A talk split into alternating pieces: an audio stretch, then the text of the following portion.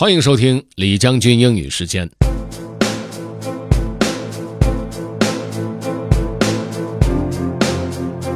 今天为大家准备的内容来自于 Derek Sivers，是关于慢想的。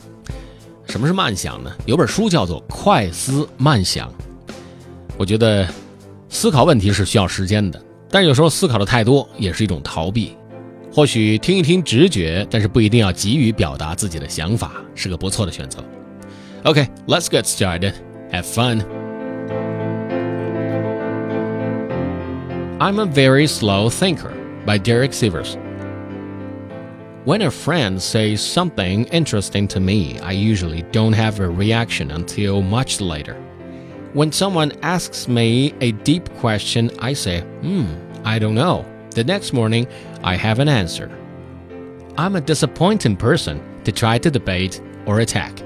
I just have nothing to say in a moment, except maybe, good point. Then a few days later, after thinking about it a lot, I have a response. This probably makes me look stupid in the moment, but I don't mind.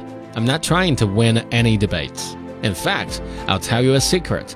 For most of those interviews at sivers.org slash i, they sent me their questions a week in advance. I'd spend hours writing down answers from different perspectives before choosing the most interesting one. Then, once we were in a live conversation, I tried to make it sound spontaneous. It's a common belief that your first reaction is the most honest, but I disagree. Your first reaction is usually outdated. Either it's an answer you came up with long ago and now use instead of thinking, or it's triggering a knee jerk emotional response to something that happened long ago. If you take some time to think it through, you might find that your first reaction wasn't current and true. Or if it was, then you can say so with more conviction. Point is, when you're less impulsive and more deliberate like this, it can be a little inconvenient for other people, but that's okay. Someone asks you a question, you don't need to answer. You can say, I don't know, and take your time to answer after thinking. Things happen. Someone expects you to respond, but you can say, We'll see.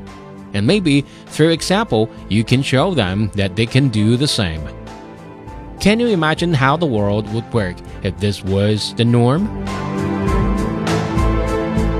所以，三思而后行，这是一条放诸四海而皆准的道理啊。 更多内容，亲们可以关注重庆之声的微信公众号“重庆之声”，点击品牌进入李将军英语时间，就可以收听本期节目的回听，还有以往的精彩节目了。另外呢，也可以在喜马拉雅 FM 上面搜索“李将军”，就可以找到我了。OK，that's all for today. Thanks for listening. This is General Lee 李将军，下期见。